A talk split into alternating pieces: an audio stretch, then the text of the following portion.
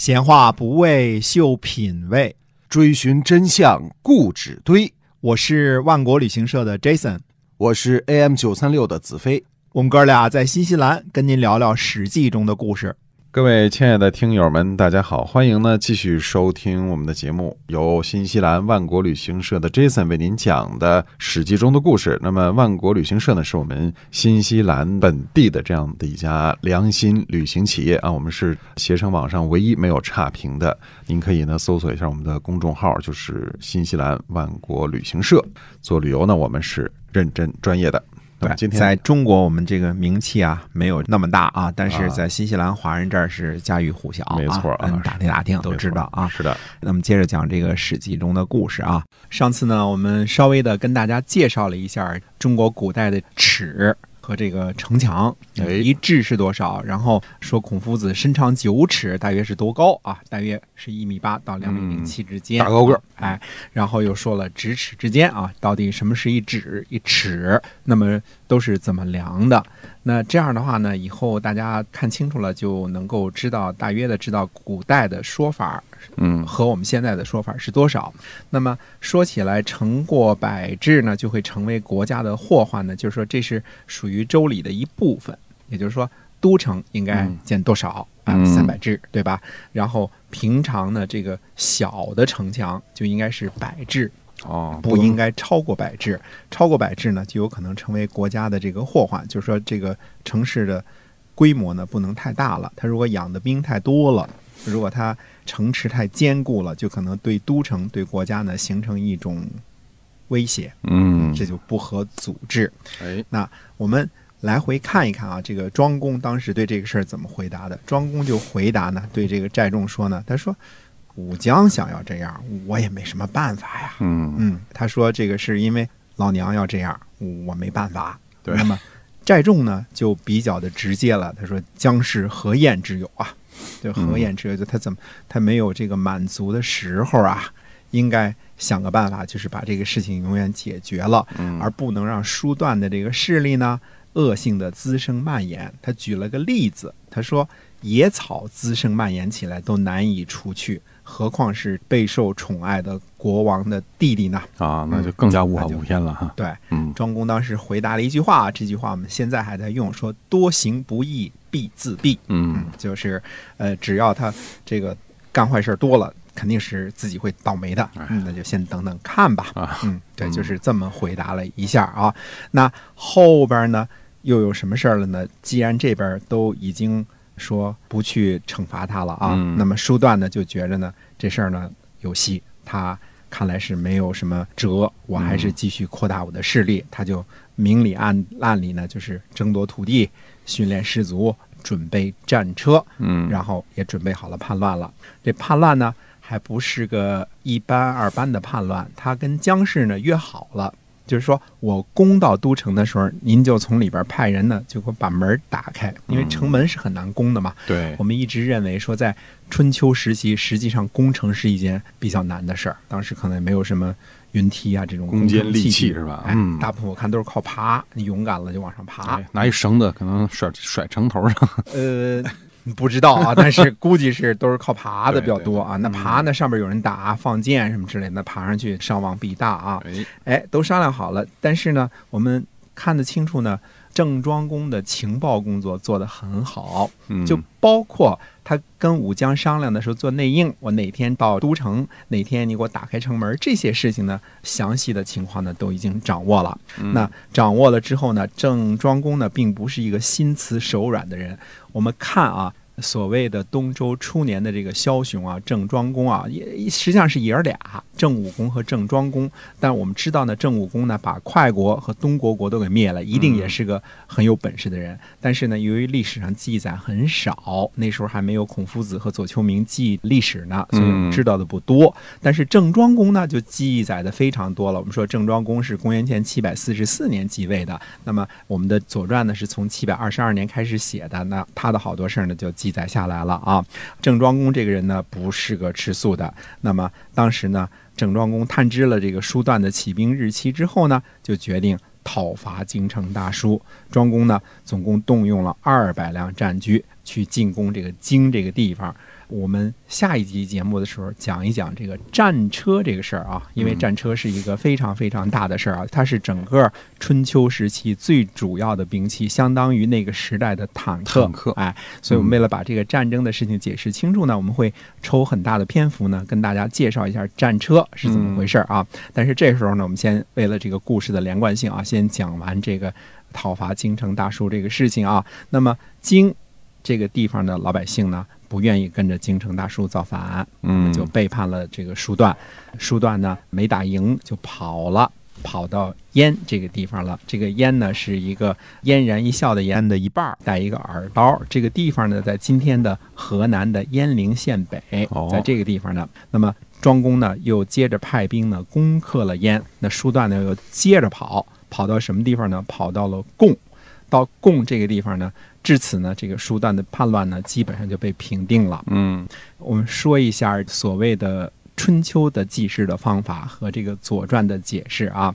孔夫子在《春秋经》里边写呢，郑伯克段于鄢，嗯一共写了六个字儿。郑伯就是他们家是伯爵的啊，嗯，郑郑伯呢，伯在鄢的地方呢，把叔段给打败了，而且呢，后边呢，这个左丘明呢就给解释了很多，说为什么叫克。克这个词儿呢，就指一国跟另一国打仗，那就是说叔段呢不臣，不臣呢就呃把它当成另一国的国君那样来对待，等于说郑伯呢克打败了另一个国的国君，是这么来记载的。那当然，刚才我们说的这些个，包括这个武将怎么联合啊，这个事儿啊，那都是左丘明或者说左丘明及其他的弟子为春秋做了传。否则，如果现代人我们只看孔夫子这个《春秋经》本身这六个字儿的话，我们就无礼误众了。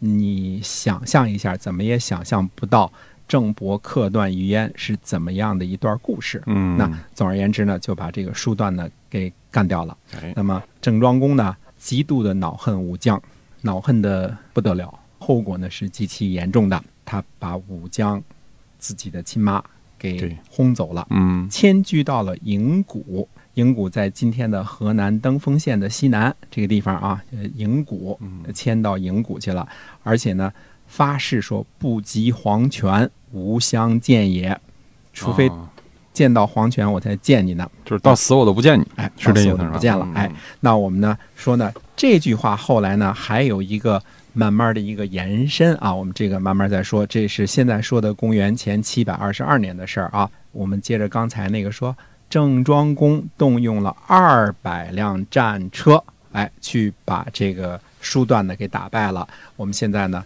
说一说这个战车的事儿，这个必须得要花一些个篇幅跟大家解释啊。我们说了，它是最主要的一种军事力量，在春秋和战国时期都是如此。嗯那么第一次看到战车这个器械呢，是在武王伐纣的这个牧野之战当中啊，在牧野之战当中呢，周国率领的联军呢，其实不过几万人，但是冲垮了商纣王派来的七十万军队。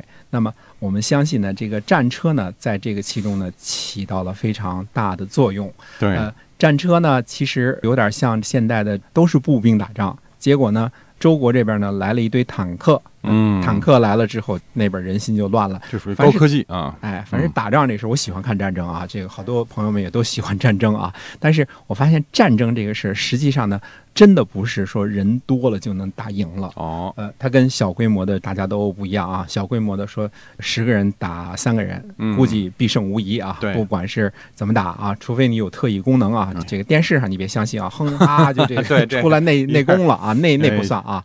但一般来说啊，你十个打三个基本上都是赢的。嗯可是呢，等到大规模的战争的时候，实际上这个每个人加在一起的这个军心，它是很起作用的。嗯而历史上呢，实际上以少胜多、以弱胜强的这个事情呢，是屡见不鲜的。嗯，不只是在中国如此，在当时战争最多的古罗马也是如此。哎，呃包括罗马人被打败的几次，像汉尼拔呀，横行罗马啊，横行整个这个意大利半岛的时候啊，那么他率领的部队呢，实际上打罗马的时候，也不是说每次都是说人多才能打赢的，嗯呃，往往呢是这个以少胜多这种局面以弱胜强。哎，对，嗯以少胜多，以弱胜强。战争当中呢，其实是最不可琢磨的一点呢，就是说，既然未必是人多就赢，但嗯很多人以为人多就赢，那么其中我们就相信呢，这个武器是其中是很重要的一点事儿。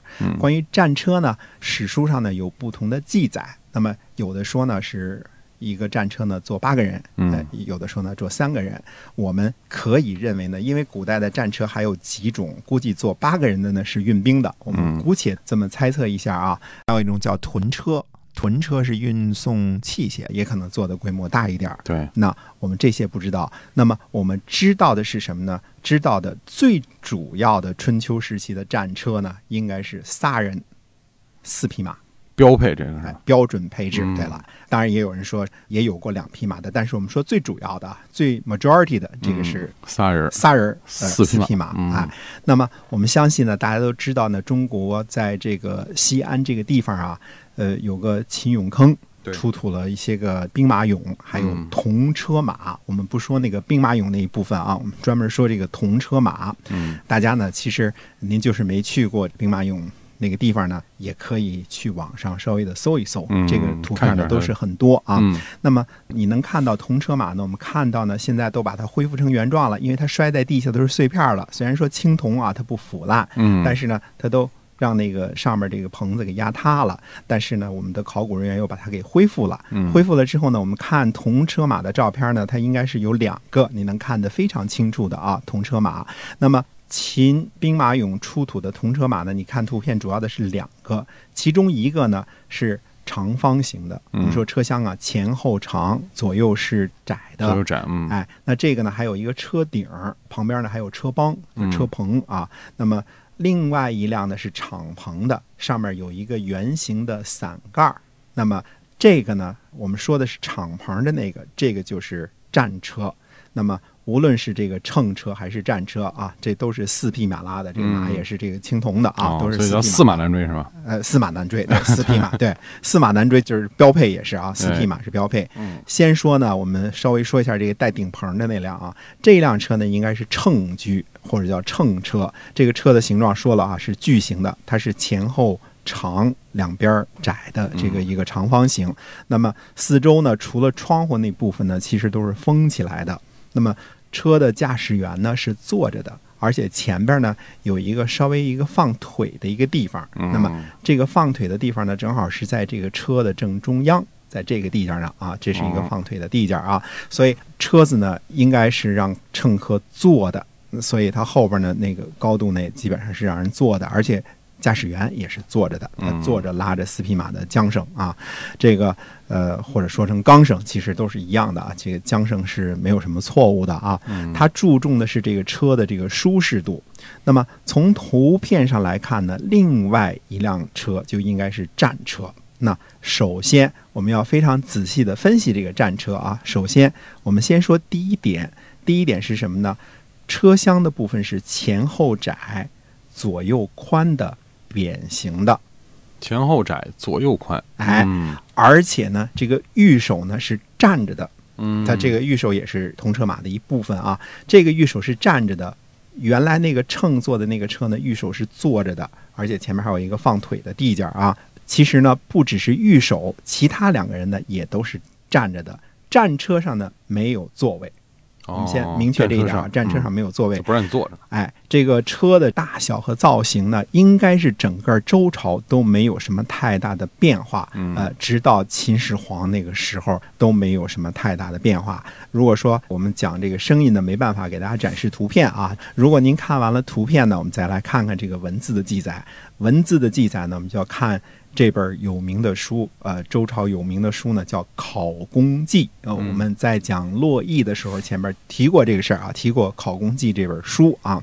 那么其实呢，《考工记》这本书里边讲匠人营国怎么建造都城呢，这只是其中的一小部分。嗯那么最大的一部分呢，它讲车，还有讲弓箭这些个部分。哎那么到底说我们按照《考工记》当中看看我们古代的这个科技书是怎么记载这个战车？它到底是多高呢？嗯它到底是多宽呢？它是怎么样建造的呢？因为这是当时就属于一个先进机械了啊，就是这个、嗯当时坦克是哎怎么被制造出来的？相当于坦克啊。哎那这部分呢，到底战车是什么样子？嗯那我们下回再跟大家接着说。下回给您普及一下古代的军事常识哈。军事科技常识。哎，对，如何制造古代的坦克哈？对的。那么今天呢，非常感谢您的收听，希望您呢继续关注我们今后的节目，我们下期再见。再见。